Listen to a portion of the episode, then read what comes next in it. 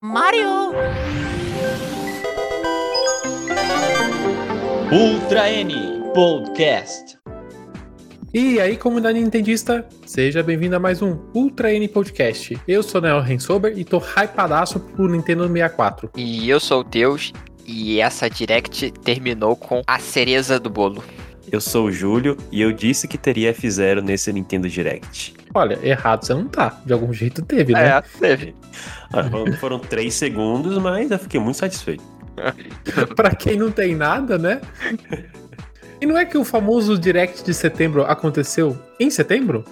E dessa vez a, tra a, tradicional apresentação coincidiu no mesmo dia de cantar parabéns para Nintendo. No dia 23 de setembro, a Nintendo completou 132 aninhos, mas em muita boa forma. E ao longo dos 40 minutos de Nintendo Direct, a Nintendo apresentou jogos e surpresa para todos os gostos possíveis. Nesse podcast a gente vai comentar um pouco do que a gente achou desse, desses anúncios e a gente também gostaria de ouvir de vocês. O que vocês acharam dos anúncios do Nintendo Direct? Então se você está no YouTube, não deixa de comentar aqui embaixo o que você achou, ou se você ouve a gente pelos tocadores de podcast, pode deixar o que você achou lá nas nossas redes sociais. É só seguir o Ultra N Podcast. Você também pode fazer parte dos nossos grupos de Discord ou do Telegram e conversar mais sobre Nintendo com a gente. E ainda, caso você queira apoiar nosso projeto, você também pode ser membro do nosso canal no YouTube, usando o botão Seja Membro. A Nintendo Direct abriu como um dos melhores jogos de 2021 até o momento, o Monster Hunter Rise, que vai trazer uma DLC paga com o subtítulo Sunbreak, que chega só em 2022, sem uma data precisa. No trailer, a gente vê um novo dragão ancestral abocanhando um Ratalos. O Júlio, você que se aprofundou muito mais em Monster Hunter, o que você achou dessa DLC? Cara, Monster Hunter é aquela coisa, a gente mergulha no jogo e, e por mais que você mergulhe, a impressão é que ainda falta muita coisa, sabe? Eu, eu tive um, umas 90, 100 horas no, no Rise. A impressão que eu tenho é que ficou tanta coisa, principalmente no, no multiplayer, e eu fiquei satisfeito é, com essa DLC que eu realmente é, é, queria, quero ainda bons motivos para voltar pro jogo. Eu tenho a impressão que eu abandonei ele muito antes do que devia, sabe? Ele ainda tem muito a oferecer, é um jogo muito bem feito, é divertido, tem um, um multiplayer cooperativo que é tão bom que eu. que eu jogo multiplayer porque é muito difícil isso acontecer. E acho que a, a DLC tem é, muito potencial, né? Tendo em vista o que aconteceu até no, no Monster Hunter World, né? Com aquele Iceborne, se não me engano. Uhum. Foi muito elogiado. E eu acredito que a Capcom tem muitos motivos para deixar para fazer isso e o jogo ficar vivo ao longo de 2022 e quem sabe até além. E logo na sequência foi a vez de Mario Party Superstar, o primeiro jogo da Nintendo no Switch que vai receber suporte ao idioma português. Ele chega já em 29 de outubro e terá cinco tabuleiros dos três primeiros jogos do Nintendo 64 e, claro, o suporte ao modo online. Vocês acharam esses cinco tabuleiros um bom número de tabuleiros? Eu particularmente eu achava que podia ter pelo menos mais uns dois aí, hein? Sendo que a gente tá falando que é, que é um jogo que vai reutilizar tabuleiros de jogos anteriores. Eu não, não tinha pensado nisso. Podia ter, né? Mas sei lá. Eu, eu ainda me agrada muito os tabuleiros do, do, dos clássicos. E eles, eles fizeram umas escolhas até que legais do, dos tabuleiros. Sim, eles são bem diferentes entre, entre uhum. cada um, né? É. E, e, se pensar também que jogar no modo tabuleiro, você pode ficar tipo o dia todo jogando uma partida só. Então, botar muito tabuleiro acaba sendo algo que você não vai aproveitar tanto. É aquela coisa, né? O Super Mario Party, ele teve, se eu não me engano, quatro tabuleiros e foram quatro tabuleiros muito sintéticos, assim. É... Honestamente, faltou. É, foi um bom jogo em comparação às últimas manifestações da franquia Mario Party.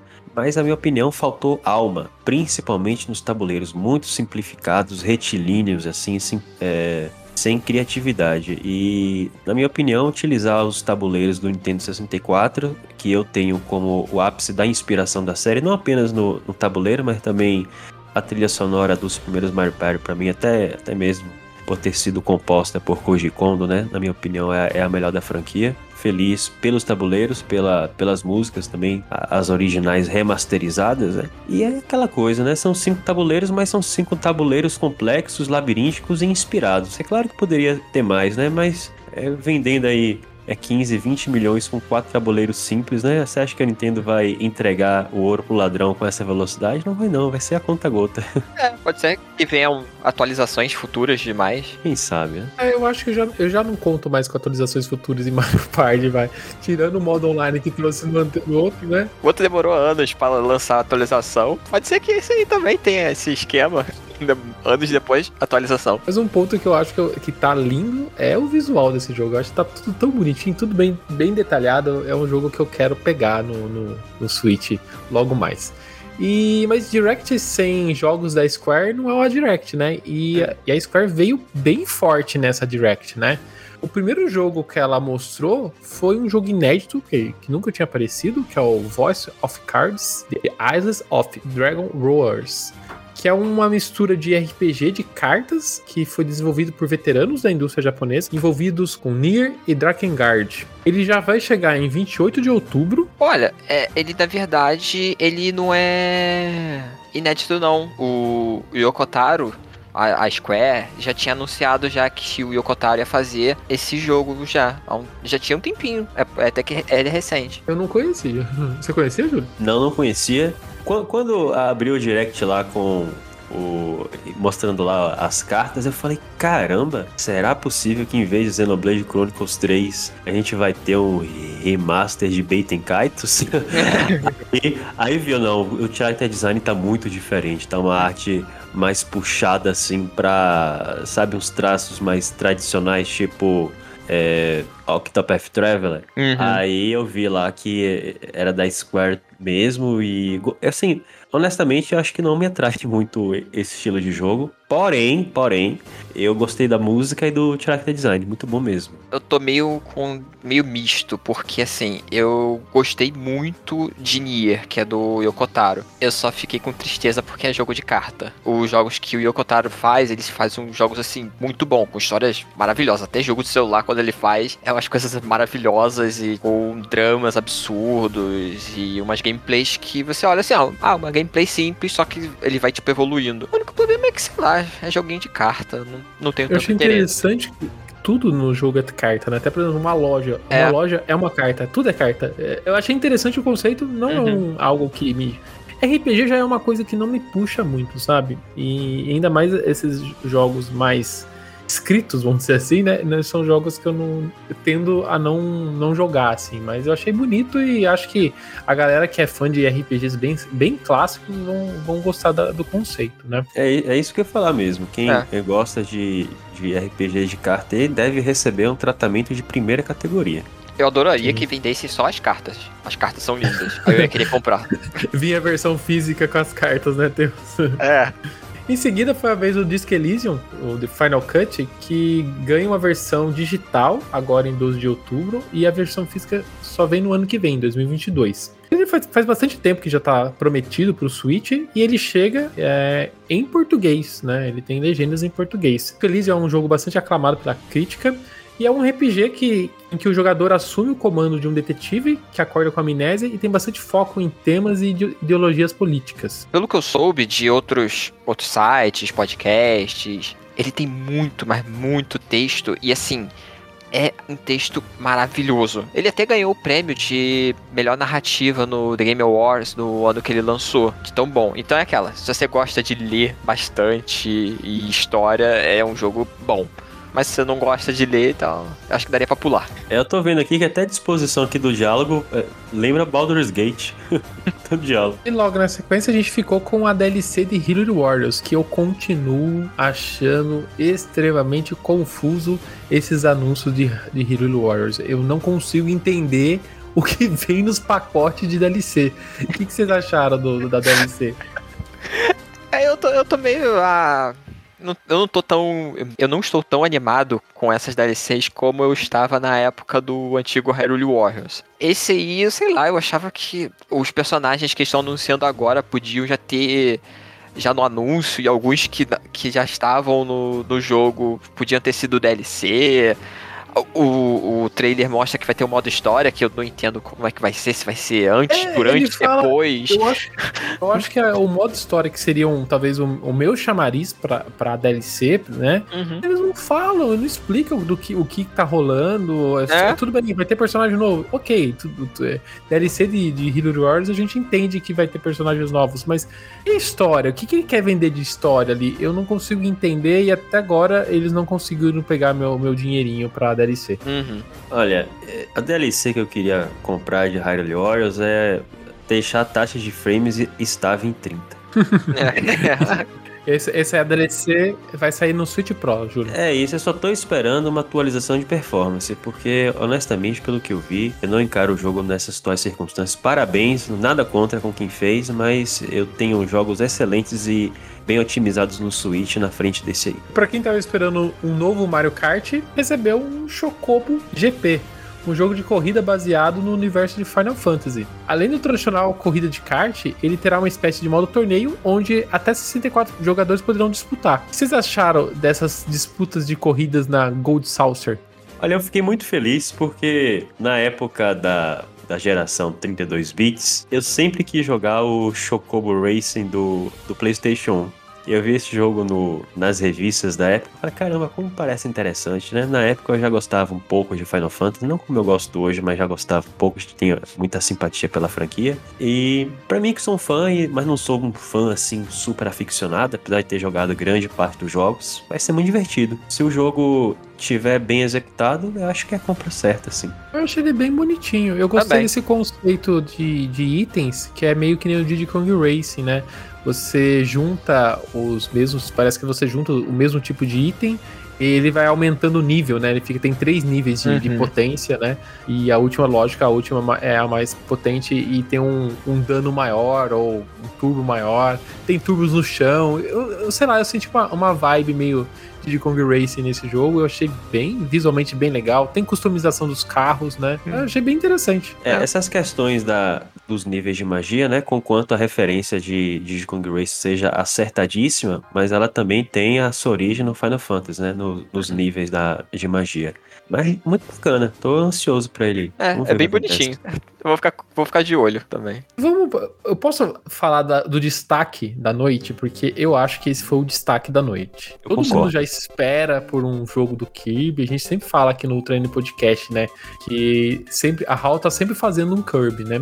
E, mas eu acho que Mas não diga isso pros leakers. Não diga isso pros leakers, porque tá todo mundo, olha, vai ter um Kirby aí. Eu acho que a HAL tá fazendo um Kirby. Daí todo mundo, oh, Oh, sério? É aquela frase. A HAL tá fazendo Kirby, Intelligent System fazendo um Fire Emblem, a Monolith tá fazendo todo o resto da Nintendo. Você, você é insider, Teusa? Pera aí, eu vou, vou lhe eu colocar, vou falar pro Twitter ele colocar um verificado aí que não tem condições. antes da gente até entrar no, no, no trailer do, do Kirby, tem um ponto interessante, né? Que, de novo, a Nintendo vazou, né? Esse jogo do Kirby vazou durante o dia, né?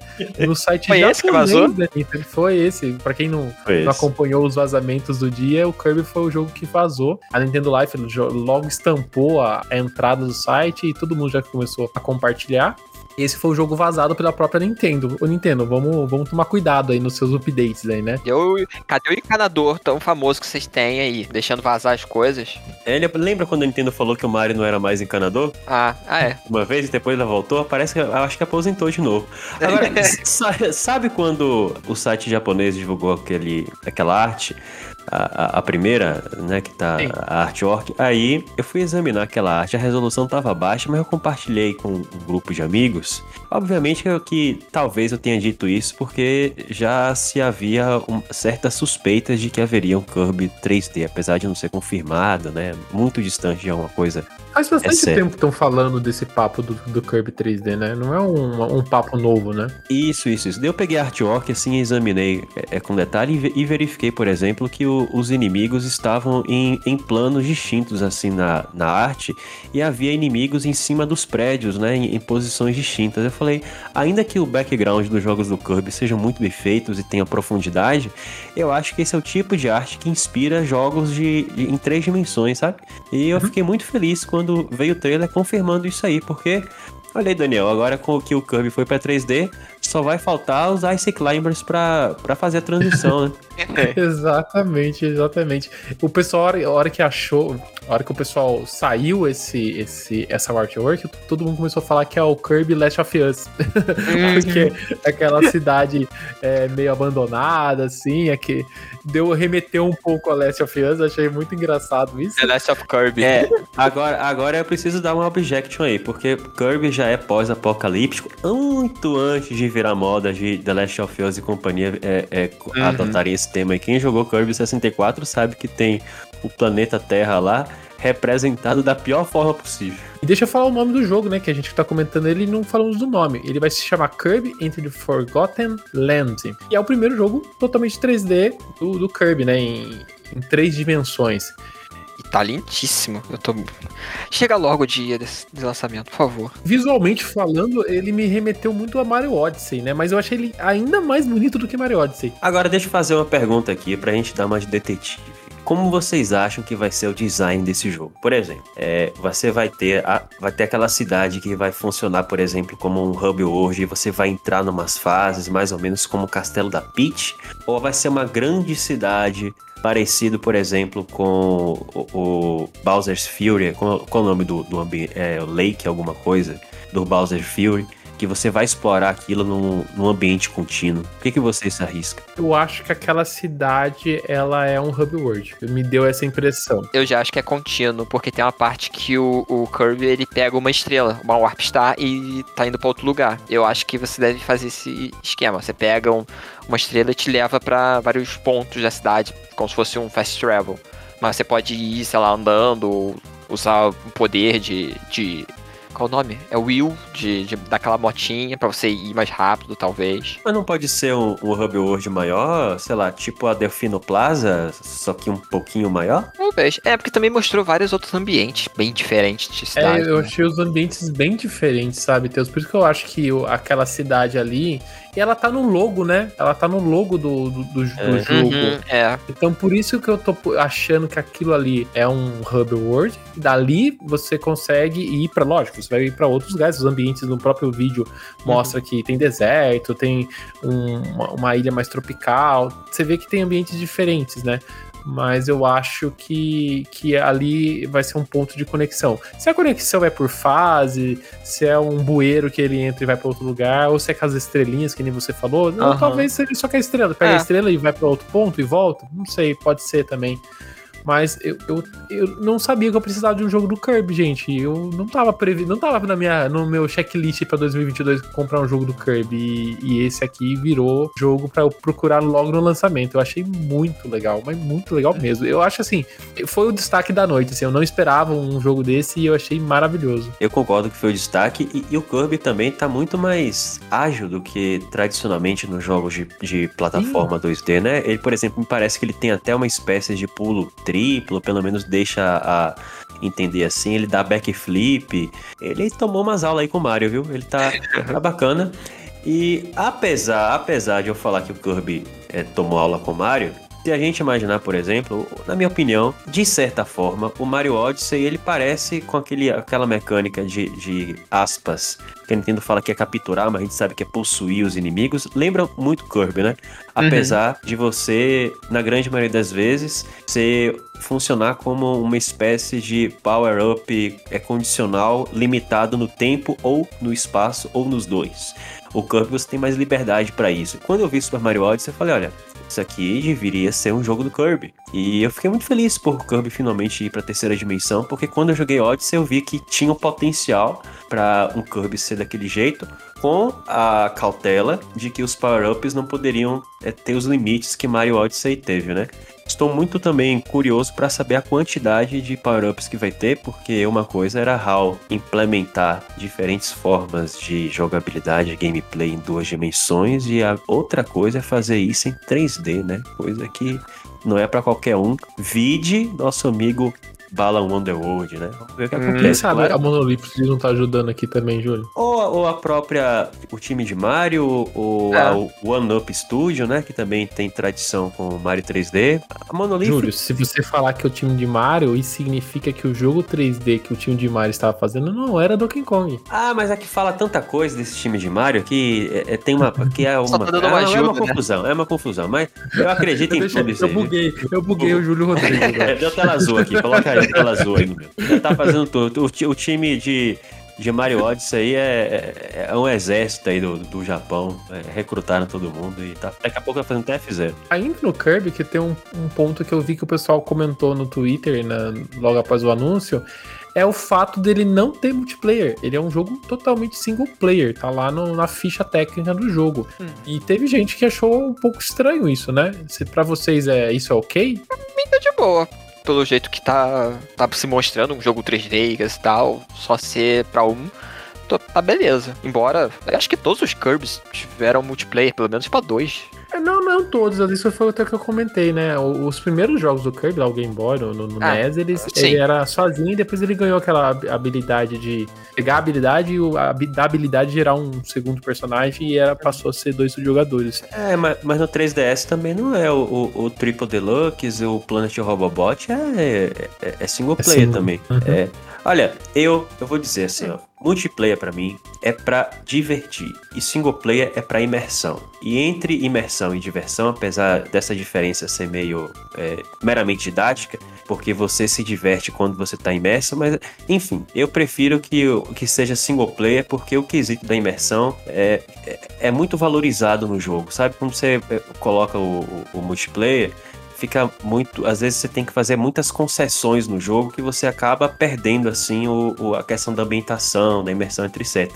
E principalmente num jogo que tem esse tom pós-apocalíptico, eu acho que a opção pelo single player é mais do que acertada. Acho que nem é isso, acho que é mais a proposta, né? Aqui Só uma a proposta aventura. É ser, é, ser uma aventura focada ali no, no, no- no um jogador. E, e o foco total é nesse, nesse um, um player. Melhor isso do que eu acho que o modo de dois jogadores do Mario Odyssey que joga com o chapéu, Ah, joga é. com o Mario. Eu Sim. não acho, não acho legal isso, né? Aquilo dali é pra inglês ver, né?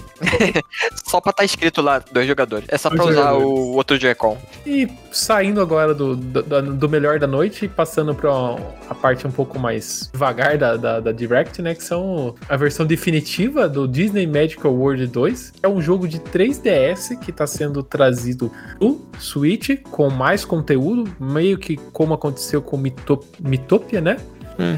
Temos também o Star Wars Knights of the Old Republic, que tá recebendo um, um port em HD pro Switch, mas também é o mesmo jogo de antigamente, só com em HD. Esse é bem aclamado, né? Tô curioso, cara. Bastante aclamado, mas não é um remaster, não é, né, não tá, não é que nem o, o jogo do- da Disney que ele tá sendo meio que refeito, né? É só um port em HD mesmo, né? Rodando no Switch. E a gente também teve os novos conteúdos do Mario Golf, né? Que eles acabaram já de ser publicados na eShop. A gente tem no- dois novos jogadores, dois novos cenários e também temos também o Cloudverse do Dying Light 2, que a gente claramente não vai ter acesso, né? Porque a gente tá no Brasil. No Ele máximo chega- o Daylight 1, que também vai vir, né? E o Triangle Strategy, que não tinha o nome confirmado, confirmou com o próprio nome. Eu não entendo essa. Oh, surpresa Alguém- zero.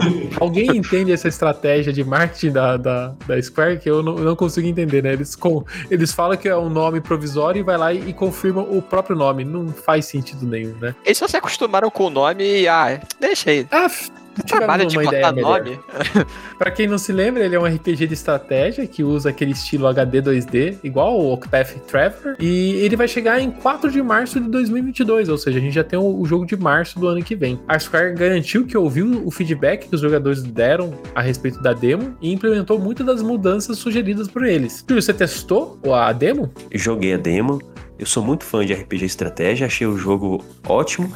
A princípio a mecânica assim é para quem tá muito acostumado assim com, com Fire Emblem e outros jogos do gênero, né? Se você tem uma, uma ordem específica para controlar os personagens, me, me causou uma certa estranheza, mas depois eu achei interessante porque é, lembra também é um RPG por turno, só que de estratégia, né? Que as- você tem também uma, uma ordem pré-determinada de personagens baseada em, determi- em determinados atributos, como velocidade. E, além do visual muito bonito e a carga é, dele ser bem densa, assim, e, e eu considero bastante imersiva, a trilha sonora é fantástica, composta pelo mesmo compositor de Full Metal Brotherhood. Então é garantia que você vai se arrepiar várias vezes ouvindo as músicas. Fique atento aí para 4 de março. Ô, Teus, você falou que você queria o baralho, o baralho de cartas do outro jogo, né? Esse vai ter. No, no- na edição limitada física, vai vir um baralho de cartas com base, baseado no- nos personagens do jogo. Por que você me contou? Eu não queria gastar tanto dinheiro. Eu nem tenho esse dinheiro, na verdade. Eu já tava interessado pelo jogo. Agora vem isso aí. Com tanta edição de colecionador aí, eu não sei o que eu vou fazer.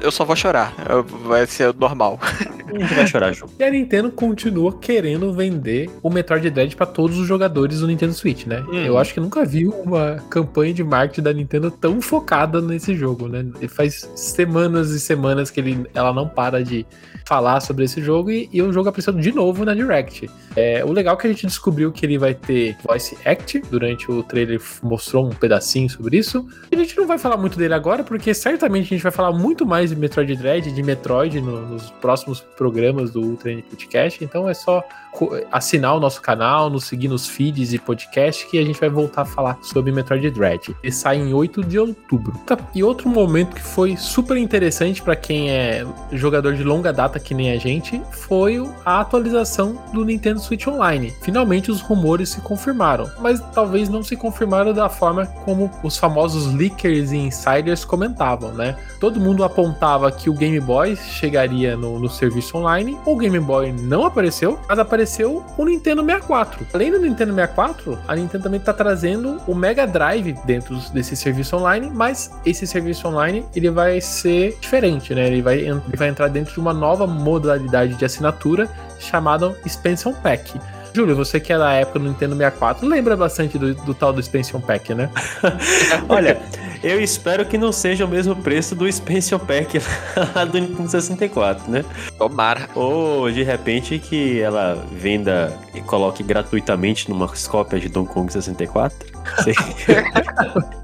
É por isso que não apareceu o Donkey Kong 64 na É Por isso, lista, né? você, vai comprar, você vai comprar o novo Donkey Kong da, lá da IP de Tóquio, daí vai vir a, esse expansion pack do, do Nintendo Switch Online. Vem um código pra você baixar o o código. online. Mas de arrebentar esse anúncio, hein? Dos jogos confirmados, é, a gente vai receber o Super Mario 64, Mario Kart. A gente vai receber o Mario Kart? Tem. A gente vai jogar Mario Kart 64 online, Daniel. Acorda. É. É visto. Nossa, eu adoro Mario Kart 64. Nossa, eu, eu- eu realmente não tinha visto. É que passou vários assim, rápidos. Caramba, eu não tinha visto Mario Kart 64, gente. Eu tô feliz. Nossa, tô feliz. Gente, nossa, meu, muito bom, muito bom.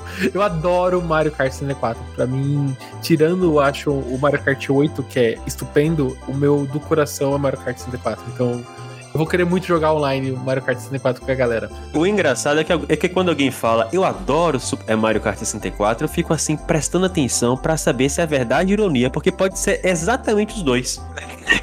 É, tem eu gente amo que odeia. Verdade. Eu adoro. Essa- vou explicar. Eu acho que isso eu, eu deveria falar num cast sobre Mario Kart 64, né? Mas eu realmente adoro o esquema de jogabilidade. Tipo, do primeiro é mais lento, os jogadores é, mais pra trás são mais rápidos. E eu gosto do- da mecânica do raio. Eu acho que a mecânica do raio, você ficar pequenininho, passar por cima do personagem, virar folhinha, é a melhor coisa que tem no jogo. Nossa, eu adoro Mario Kart 64. Eu já joguei muito, mas muito, muito. No Wii eu jogava muito no, no Virtual Console. Nossa, eu tô muito feliz. mas voltando pra lista aqui, então, é, eu falei do Super Mario 64, do Mario Kart 64, o Star Fox 64, Yoshi Story, que é um jogo que o pessoal é, não jogou muito na época do Nintendo 64, pra eu achar muito Eu não fácil. joguei. Eu não joguei. Eu, eu tô feliz quando eu vi. Eu, Ih, caramba, eu não joguei esse Yoshi. Eu vou poder jogar. Jogo Eu acho uma lindíssimo. porcaria. É um jogo lindíssimo, Júlio. Você, só que você tem que. Só que ele tem um modo difícil dentro dele. Você sabe qual que é o modo difícil? Não. Você- Você tem que pegar sempre a mesma fruta. Aí você vai ver. Aí que tá o segredo de Yoshi Story. Joga, quando chegar no Nintendo 64 aí. Só tenta pegar aquela, aquele melão é, especial lá. É o melão japonês que o pessoal fala. Tenta passar as Ah. fases só com o melão. Aí você vai ver que que é legal, como é legal jogar o, o Yoshi Eu vou, Story. dar, eu vou dar uma segunda chance pra ele. Eu joguei no Virtual Console do Wii e eu tive, pra variar, o problema lá de calibragem da alavanca analógica. Continuando na lista, a gente tem o Ocarina of Time, que é clássico absoluto do Uhum. Nintendo 64. O Winback. Jogou o Winback, Júlio? Eu, eu, já, eu só vi em revista na Nintendo World, mas não joguei. Eu joguei um pouquinho, porque eu, eu joguei um pouquinho recentemente, inclusive. E o- dizem que o sistema de cover, que é tão utilizado nos TPS é, atuais, nasceu em back, né? Tem gente que não aceita isso aí, que tem que falar que nasceu em Gears of War, nasceu em Uncharted. Mas a origem parece que tem um back. Esse jogo é muito importante. Eu fiquei muito surpreso quando eu vi no hall aí. Mais surpreso, inclusive, do que Cine Punishment. Nossa, eu, eu, eu nem sabia da existência desse jogo e agora ele tem tanta importância. Eu, Tem Nossa, muita importância, sim. Eu acho que ele teve uma sequência no PlayStation 2 também. Foi anunciado pro N64, depois foi pro PS2. Chegar também o Mario Tennis, o Dr. Mario e, como o Júlio falou agora há pouco, o Sim Punishment. O pessoal, o que vocês acham da gente pedir pro pessoal escolher um desses jogos pra gente fazer um, um Ultra N podcast comemorativo pela chegada do Nintendo 64 Online? O que, que vocês acham? Seria legal. Eu acho perfeito, né? Mario 64 já teve a vez dele, né? Mas tirando. Então eu vou, vou pedir pro pessoal, es- deixa aqui nos comentários qual jogo vocês querem que a gente faça um Ultra N podcast especial ou nas nossas redes sociais, tá? Em relação ao futuro, pra quem é fã de Nintendo 64, tá extremamente bem servido, porque já tá prometido o, a vinda do Majora's Mask, Pokémon Snap, o F-Zero e o Banjo-Kazooie. O Banjo-Kazooie que é um dos meus jogos favoritos da vida, assim. E surpreso de eu ter visto Banjo Kazooie. Eu não imaginava que ele ia vir. Eu, ih, caramba, Banjo Kazooie? Já? É, eu tinha, eu tinha falado algumas, algumas preocupações que eu estava em relação à implementação do Nintendo 64 no Switch Online. A primeira é em relação a, a reproduzir a alavanca analógica do Nintendo 64. A gente tem uma solução que a gente vai falar daqui a pouco. O segundo é que Nintendo 64 sem hardware, bicho, é, sei lá, ca- ca- cadê aquela música lá do Claudinho e Bochecha, É o Claudinho sabe? sem bochecha, sim, É, sim. Não, não tem condições. A Nintendo tinha que é, engolir o, o orgulho aí, só, né? E tinha que negociar com a Microsoft aí, se tiver que ter, ter dar, dar alguma coisa em troca, aí tem que dar, porque não, não tem condições. A biblioteca do Nintendo 64 tem 250 jogos, né?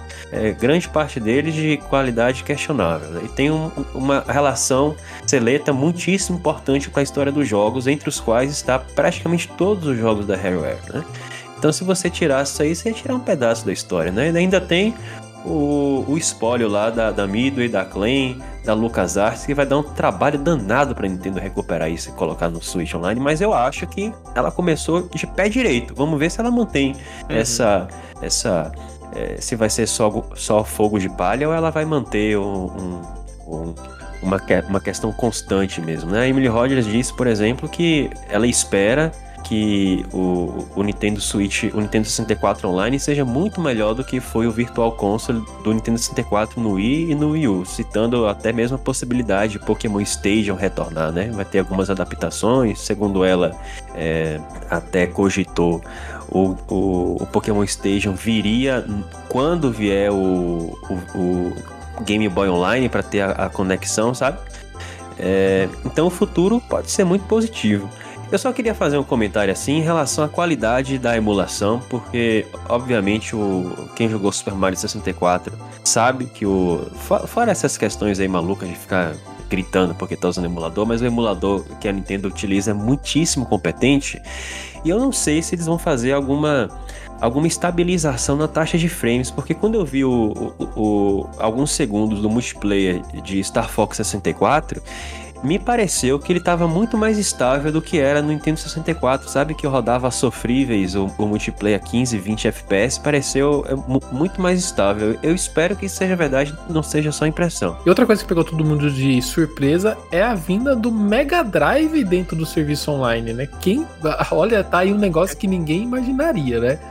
São 16 jogos que estarão chegando, entre eles o Sonic 2, o Gunster Heroes, o Streets of Rage e o Phantasy Star 4. Nossa, eu tô muito feliz com isso. E é uma coisa que acho que ninguém esperava. Todo mundo falando lá do Game Boy. Podia ser Game Boy, Game Boy Color, Deus, Advance. eu tava chutando o Virtual Boy pra você ter ideia. Nenhum momento passou na minha cabeça o O Mega, Mega Drive. Drive. Eu fiquei muito feliz. Eu adoro portáteis. Mas assim, entre o Game Boy e o Game Boy Color, eu acho que o Mega Drive é bem melhor.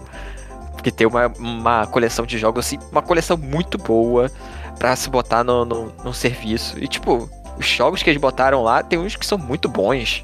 São clássicos, né? É? Agora sim, eu gosto do Mega Drive. Agora, eu fiquei decepcionado com a inclusão dele, não por ser o Mega Drive ou por não gostar dos jogos do Mega Drive, muito pelo contrário. Mas porque a gente tem no Switch a Sega Genesis Collection, tem, tem assim, eu acho que tem três vezes mais jogos do que o, aqueles, que, aqueles 16 que serão disponibilizados no início, embora tenha alguns que você que, que não tenha lá. Assim, essa coletânea aí, com muita frequência, tá em promoção de 50%. Você consegue co- é, comprar ela por 70 reais, às vezes até menos, sabe? Honestamente, eu acho muito mais negócio. Se você não gosta do Nintendo 64, assinar o Switch Online por causa do Mega Drive não tem o menor sentido, na minha opinião. Porque você paga 70 reais no, no, no, no Sega Genesis Collection, você vai ter o jogo pro resto da vida sem precisar pagar assinatura, né? É questionável só por isso aí. E também a, é, é, você pode comprar vários jogos do, do Genesis.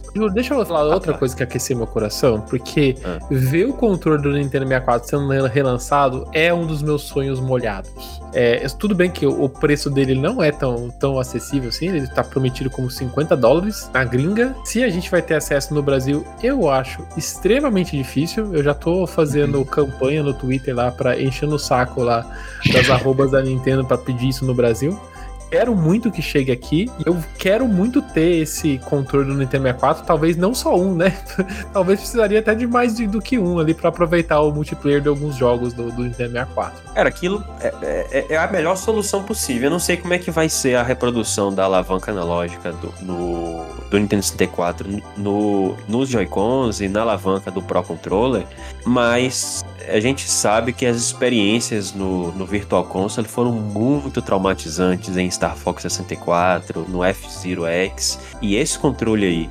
eh, Se você pegar, por exemplo, um F-Zero X, jogar com o controle Nintendo 64, você ter a possibilidade de fazer corridas online, né? Com até quatro amigos, ou de colocar a sua pontuação também registrar online, isso vai ser assim fantástico para os fãs de F-Zero, entre os quais eu, eu, eu tô muito ansioso por isso. Em relação, acho que o ponto mais mais polêmico da noite foi em relação ao, ao preço, né? A gente não sabe o preço na gravação desse podcast, pode ser que da- daqui dois dias já saia o anúncio, mas na gravação desse podcast a gente não sabe. É, esse serviço, esse expansion pack vai ser cobrado à parte, não saiu o preço dele ainda. Em relação a, a esse serviço online, a gente não sabe o preço ainda desse expansion pack, né? A Nintendo veio, mostrou o serviço, o que vem no novo serviço, mas não falou o preço, né?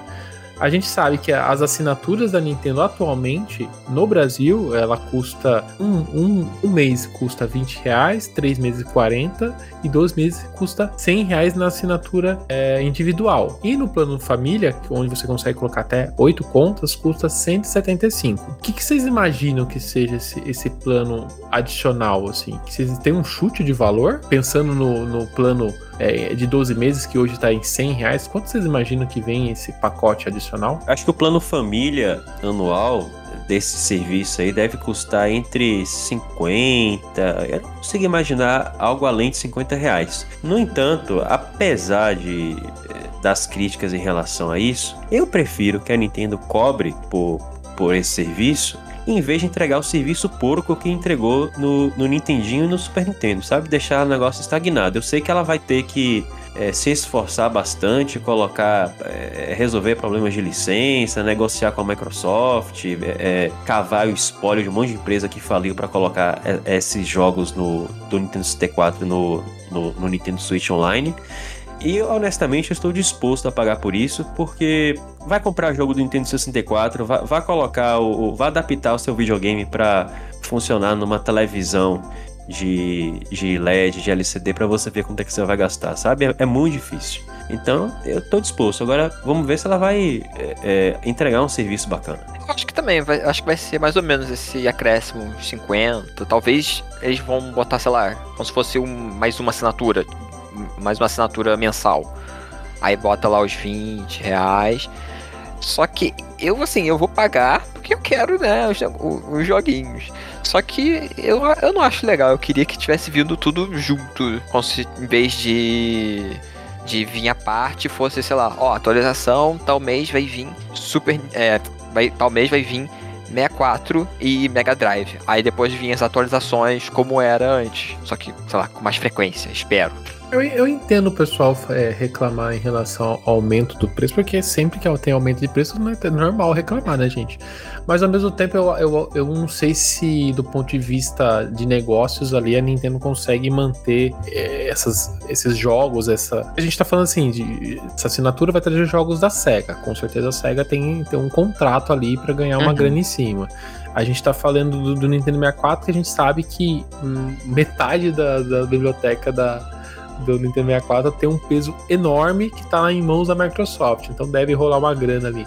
Então, assim, eu entendo o pessoal reclamar, mas eu também não vejo muita saída para trazer essas empresas para dentro do sistema é, e não fazer elas ficarem lançando pacotes separados. A gente vai falar daqui a pouco de outros jogos que vão sair vão ser relançados em, em packs, né? Eu não sei como resolver efetivamente esse problema do, do ponto de vista de trazer terceiras para dentro do serviço e, e, não fazer elas ficarem sol, soltando seus jogos de formas individuais, sabe? Essa é uma observação interessante, intrigante e, e, vou completar que houve muito comentário de que o problema do Nintendinho do Super Nintendo é que as empresas japonesas não, gost, não gostam muito dessa proposta de você deixar uhum. seus jogos lá como se fosse uma Netflix, né? E em relação a isso, pelo menos teoricamente, o Nintendo 64 tem sua vantagem, que ele foi uma tragédia é, no Japão, né? Vendeu pouco, vendeu me menos ainda do que o Sega Saturn no Japão, porém vendeu muito bem nos Estados Unidos e vendeu ok na Europa. Então, grande parte dos títulos tem uma eh, são foram distribuídos e desenvolvidos por empresas ocidentais, né? Talvez tenha uhum. essa vantagem aí para é, eh, que nos dê alguma né? esperança, né? né? É, é, isso, justamente. Será que é por isso, então? Porque é a mesma história de Mega Drive, também é mais pegada europeia no, no, no, no, Japão não vende tanto. É verdade, o Mega Drive é a mesma coisa. Né? O Sega Saturn que foi o contrário, foi a tragédia no ocidente e vendeu bem no ah. Japão. É verdade, é, o Mega Drive foi desse jeito. Mas é. Então, então a gente pode... plano é, japonês gente... e plano ocidental.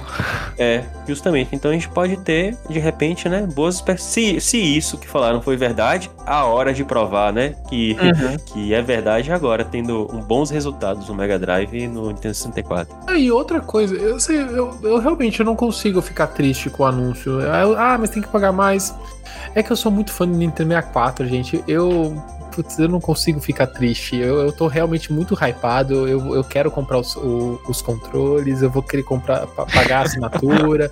Pode ser que eu nem jogue, mas eu, vou, eu quero isso ter à disposição. Eu, eu aceito muito mais pagar um serviço e ter o jogo digital que eu pagar um jogo digital full, full price, sabe? Eu, eu, eu aceito até mais esse, esse esquema de serviço, Netflix da vida e assinaturas, do que pagar um jogo digital, sabe? E, e, outra coisa que me abre assim na mente que pode ser um, um caminho para vir mais coisas, né? A gente tem o Nintendo 64, a gente tem o Mega Drive, temos todo o espólio de jogos dessas, desses, dessas, desses videogames, mas imagina que aparece um Saturno, um Dreamcast, apareceu uma, o próprio Master System, um Neo Geo, que já, a gente já uhum. teve, a, a Nintendo já teve acordo no Virtual Console com o Neo Geo assim, as possibilidades aumenta muito mais o leque de possibilidades. Eu, eu, eu, eu acho que o, o, futuro vai ser legal. E sabe o, o que é bacana em relação a isso também? É que o, o Takaya Imamura postou há pouco no Twitter é convidando para jogar o multiplayer de Star Fox 64 e F-Zero X com ele. Então, assim, é, não tem dinheiro que paga. Já pensou uma live do Ultra N Podcast, nós, nós três jogando F0 e Star Fox com Takai Mamura, isso aí não vai ter preço, né? Então a gente oh. paga muito, aí paga Vamos tudo, fazer hein? esse convite para eles. Agora há pouco eu tava falando de coletâneas, né? De lançar esses jogos antigos no Switch. A- apareceram duas coletâneas, né? A gente tem uma coletânea da trilogia de RPG Shadowrun, que chega no Switch em 2022. É a coletânea do Castlevania, o Advance Collection, que tá há semanas sendo comentado na internet, apareceu em vazamentos e tudo mais, foi finalmente confirmada. Ela já está disponível no Nintendo Switch e sai por 99 reais. Essa coletânea tem três jogos do Game Boy Advance e o Drácula X, que saiu no, no Super Nintendo. Ele tem ferramentas de qualidade de vidas com o Rewinding. Se você morrer, você pode voltar um pouquinho para recuperar né, a partida. Júlio, você vai estar interessado no Castlevania? Poxa, tô muitíssimo interessado no, nessa coletânea. Tô só esperando é, ver, é, a confirmação se vai ter mídia física ou não. Poxa vida. Certamente vai ser limited, limited run e vai custar os olhos da cara. Mas será? Acho que aquela coletânea do, do, do Castlevania do, do, dos originais é saiu mídia física normal, sabe? Mas pode ser, pode ser que seja limited run também. Mas eu acho que tem tanto potencial é, essa, essa coletânea, sabe? E talvez não fosse o caso. Cara, eu sou apaixonado. Eu joguei. Eu não joguei os três do GBA na época. Eu joguei apenas um no Virtual Console do Wii U, mas não desenvolvi o, o jogo. Porém, no DS eu joguei bastante, sabe? Espero, vou, vou jogar os três no, do, do Game Boy. Mas já estou também de olho na, na, no lançamento do, dos três Castlevanias do Nintendo DS, viu? Inclusive porque são jogos caríssimos se você for comprar individualmente. Eu acho que ano que vem a gente vai receber um, um, pack de jogos DS de Castlevania, sabe? E tá na hora de ter um novo, né? Passou da hora, né? É. Aí é difícil. E Actraiser, gente? Alguém tem contato com Actraiser? Eu acho que também foi uma das grandes novidades da noite que apareceu do nada. Eu não sabia da existência de um Actraiser sendo refeito. Ele é um jogo do Super Nintendo que está sendo refeito pela, pela Square, né? É uma mistura de jogo de ação, 2D, e que mistura com construção e administração de cidade meio Sin City. Você jogou o Teus esse jogo alguma vez? Eu nunca tinha ouvido falar. Eu tive que botar no Twitter perguntando se alguém já tinha visto esse jogo, porque eu nunca Meu tinha Meu irmão é fã demais de Actraiser, ele ficou mega feliz quando apareceu o anúncio. E, e já tá disponível. Já, ele foi totalmente dropado na, na Direct. Ele já tá no Switch, no Nintendo Switch, ele custa 150 reais, né? Você hum. conhece, Júlio? Ah, eu, eu, acho que eu joguei sim no Virtual Console do Wii. Eu não, não desenvolvi o jogo. Acho que é uma excelente oportunidade agora. Mas sei que ele é, foi um dos garotos propagandas do Mod 7, né? Sim, exatamente. E outro jogo que foi anunciado foi a chegada do capítulo 2 do Delta Run e acabou de sair na semana passada para PC, tá chegando no Switch também. Para quem já tinha comprado o capítulo 1, recebe gratuitamente o capítulo 2. Na sequência a gente, sequência a gente encontrou o Shigeru Miyamoto, fazia bastante tempo que a gente não via ele numa Direct. Ele veio, mas ao invés de aparecer com algum novo Mario, alguma coisa nesse tipo, né, que a gente sempre espera a hora que vê o, o Shigeru Miyamoto, a gente espera alguma coisa nesse sentido, né? Eu esperei Donkey Kong. Sério? Sim, sim. Ele, mas não, ele veio trazer é, informações sobre o filme do Mario, né? Ainda, efetivamente, a gente não tem nada visual, né? Do, ele trouxe basicamente uma, uma, uma, caixa de pergunta, né? Clássica do Mario é, e para exibir. Mas fora isso, ele trouxe o, o casting, né? Ele trouxe um, um casting de estrelas para estrela, para é, participar do filme, né? acho que o ponto que todo mundo achou estranho é o Chris Pratt interpretar o Mario no filme, né? Todo mundo tava esperando o próprio Charles Martinet interpretando o Mario, mas o, o Charles Martinet está no filme, mas ele vai. Não falou exatamente o que, que ele vai fazer no filme, mas ele disse que tá, ele tá presente nele, né? Eu sei. O quê? Vai ter, vai ter um dragão de Skyrim lá, vai, daí vai ser o Charles Martinet que vai dublar. eu, eu, já tava eu já imaginava que seria tipo o Charles Martinet vai ser o Stan Lee. Ele vai aparecer uma cena, vai falar uma fala e vai sumir. Agora, sabe, esse tipo de coisa. É, porque eu poderia ter feito o, o, o, a. Rapaz, você falar sobre o futuro da Nintendo como se é, é baseado em horizonte de previsibilidade, que a, presumindo que a Nintendo sempre teria que seguir isso. É um negócio de louco, porque a Nintendo dá cada duplo twist carpado, meu irmão, que você fica assim. Eu poderia é, é, ter feito uma piada no, tranquilamente. Ah, gente, e aí, quem será que vai dublar o Mario no filme do Mario? e a Nintendo vem com essa, mano. Na moral, não tem condições. Foi, foi muito inesperado isso. Mas vamos ver o que vai acontecer, né? Eu o que eu gostei do. O que eu fiquei empolgado com o filme é que ele parece que, à primeira vista, será um tanto rico em termos de personagens. Porque se confirmou o Crank, o Donkey Kong, o Kamek, né? Uhum. Então são personagens que significam muito para mim e que eu considero bem carismáticos. Então, para mim foi uma boa notícia, apesar desse eu ficar ainda com as sobrancelhas assim tortas com a questão do Charles. Eu acho que eles só botaram, eles só não botaram o Charles Martinet porque ele ia ter que dublar todos os personagens, né? É o Mario, o Luigi, o, o Wario, o Luigi, o Yoshi, todo mundo é o, o Martinet.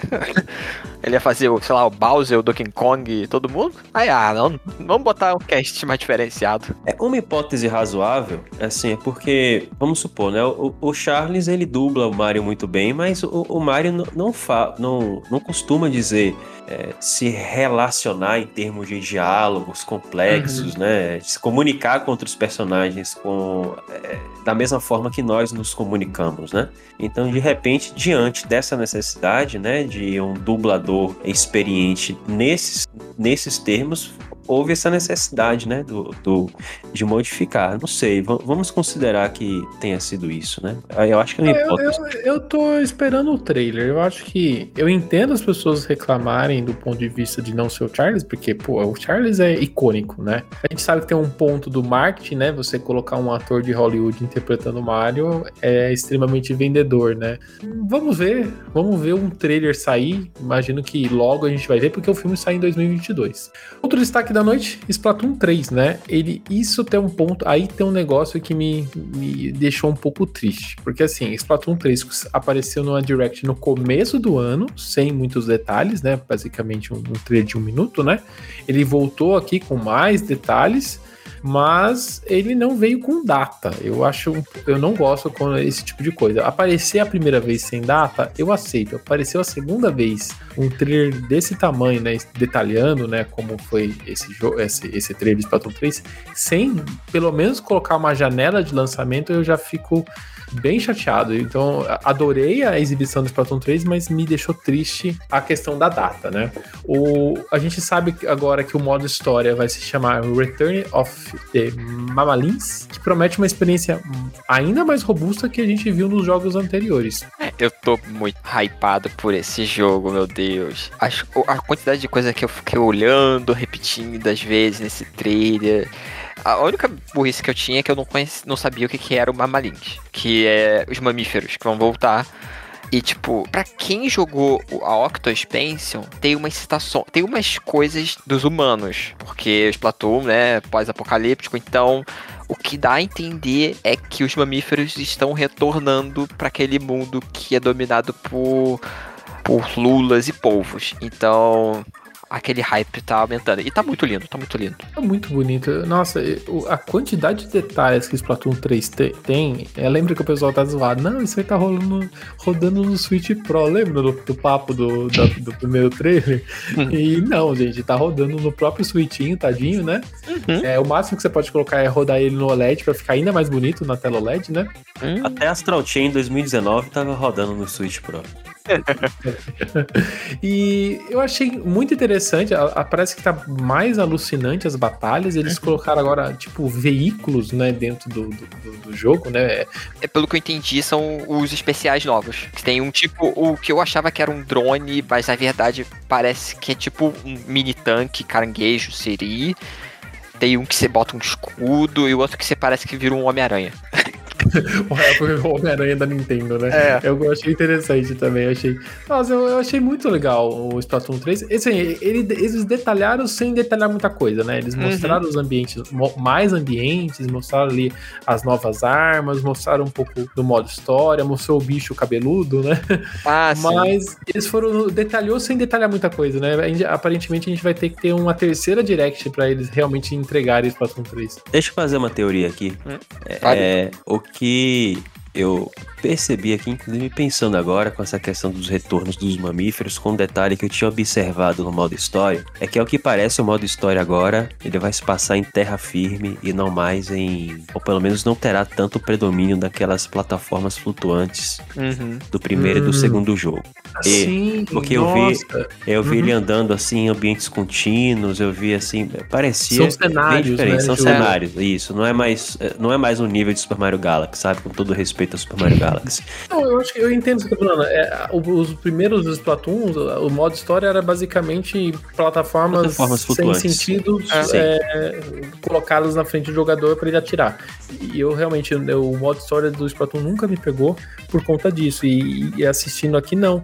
São ambientes, parece que você realmente vai ter um. A, a gente 3 vai percorrer os cenários, os cenários estão detalhadíssimos, lindíssimos. Nossa, Uhum. então é realmente uma mudança bem grande. Agora, pra justamente agora aí tá, aí talvez tenha uma explicação de lore. Por quê? Se os mamíferos estão voltando e você pode andar em cenários em terra firme, é porque o nível da água baixou.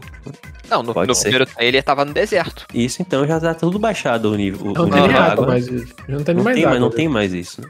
Aí Tá. os mamíferos estão voltando, né? Pra, pra dominar a Terra. Então, bacana isso aí. Tem, tem, pra É, mim é... agora eles fosse- vão- Agora vai ter lore. no- quer dizer, tinha lore, só que vai estar mais bem explicada. Porque o modo história do Splatoon era meio que.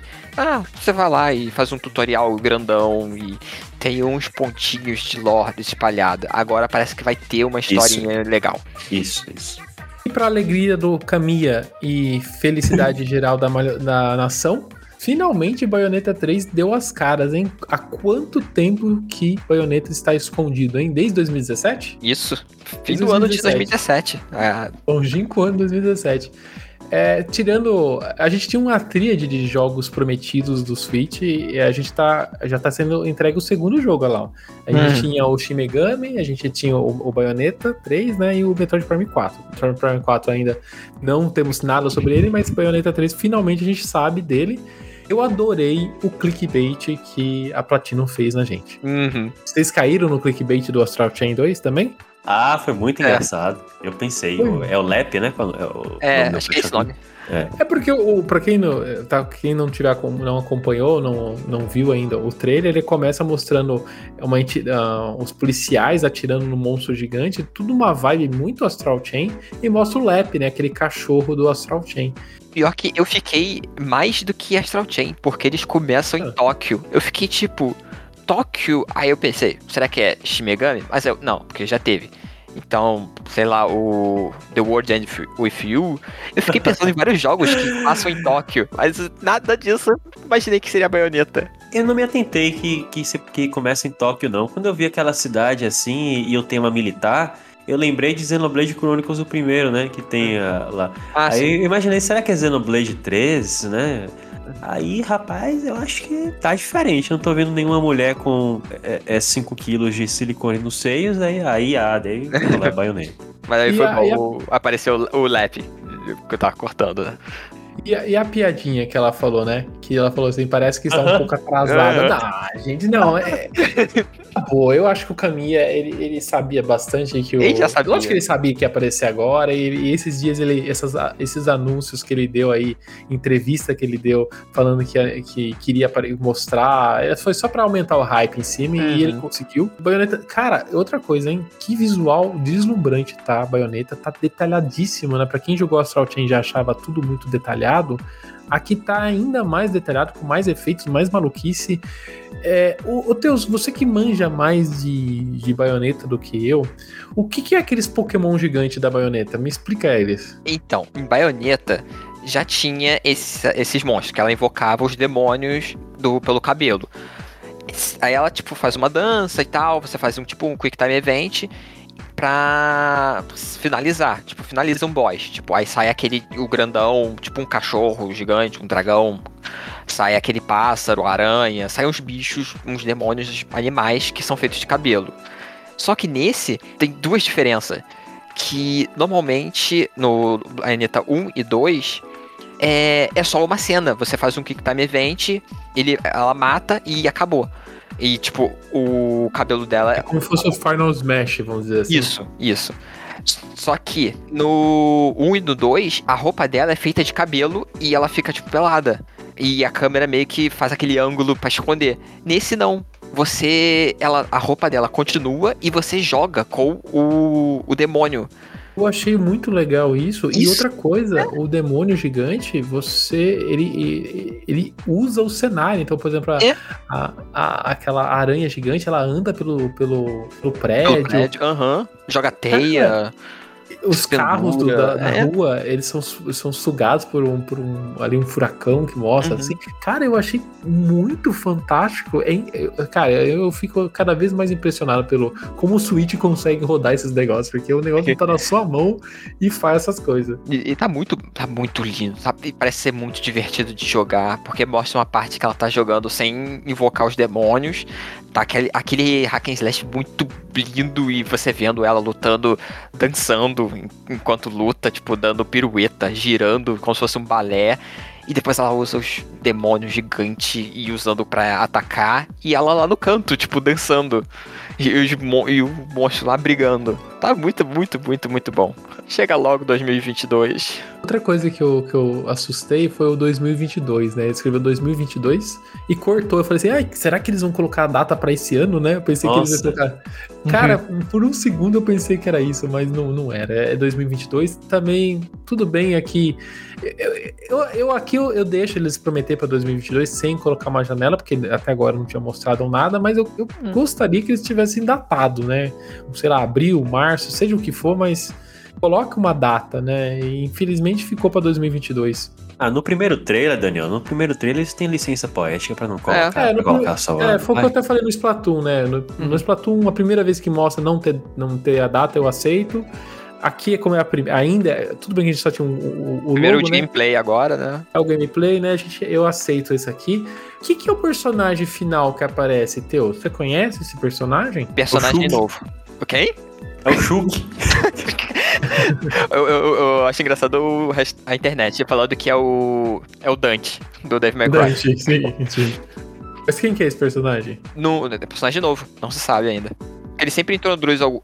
É, no 1 introduzia personagem novo, no 2 também, e agora vai no 3 também. Só que faço a menor ideia quem pode ser. Porque até os inimigos não parecem coisas de baioneta que normalmente tinham que ser demônios e anjos, e aquilo parece um, um ser feito em laboratório. Esse direct, na minha opinião, só teve um defeito. Que ele terminou?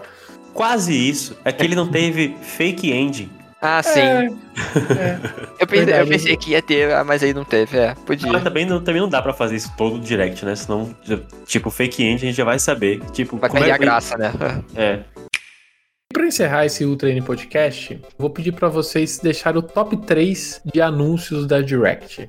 Você que tá ouvindo a gente, eu também quero ouvir o seu top 3. O que, que você mais gostou da Direct? Se você tá aqui no YouTube, se inscreve no nosso canal, deixa o curtir e deixa aqui nos comentários o seu top 3. Se está nos tocadores de podcast, não tem problema. Vai nas nossas redes sociais e deixa lá o seu comentário, tá? Matheus, começa por você. Qual é o seu top 3 de anúncios? Eu é muito difícil escolher o top 3. Eu não sei se a ordem vai estar certa na minha cabeça, no meu coração, mas eu acho que é Kirby, Splatoon e Bayonetta. Se quiser mudar a ordem, também vale.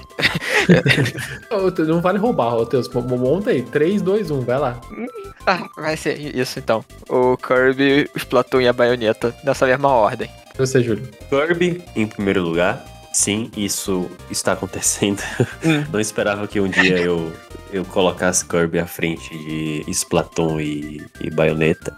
Adoro Splatoon, adoro Bayonetta, mas não vou colocá-lo no meu top 3, respeitosamente. Segundo lugar para o Nintendo 64 Online, na esperança de que a Nintendo faça diferente do Virtual Console do que fez do, no, no Nintendo Switch Online até o momento. E o terceiro, eu vou Vou fazer uma, tipo, um clickbait aqui. Castlevania Advance Collection. Não, é tudo bem, ué. Eu vou fazer o meu top 3 aqui. O terceiro lugar eu vou colocar o jogo do Kirby. Tá maravilhoso, tá lindo. Eu não sabia que eu precisava desse jogo e, e- e já tá na minha lista de, de compra pra ano que vem.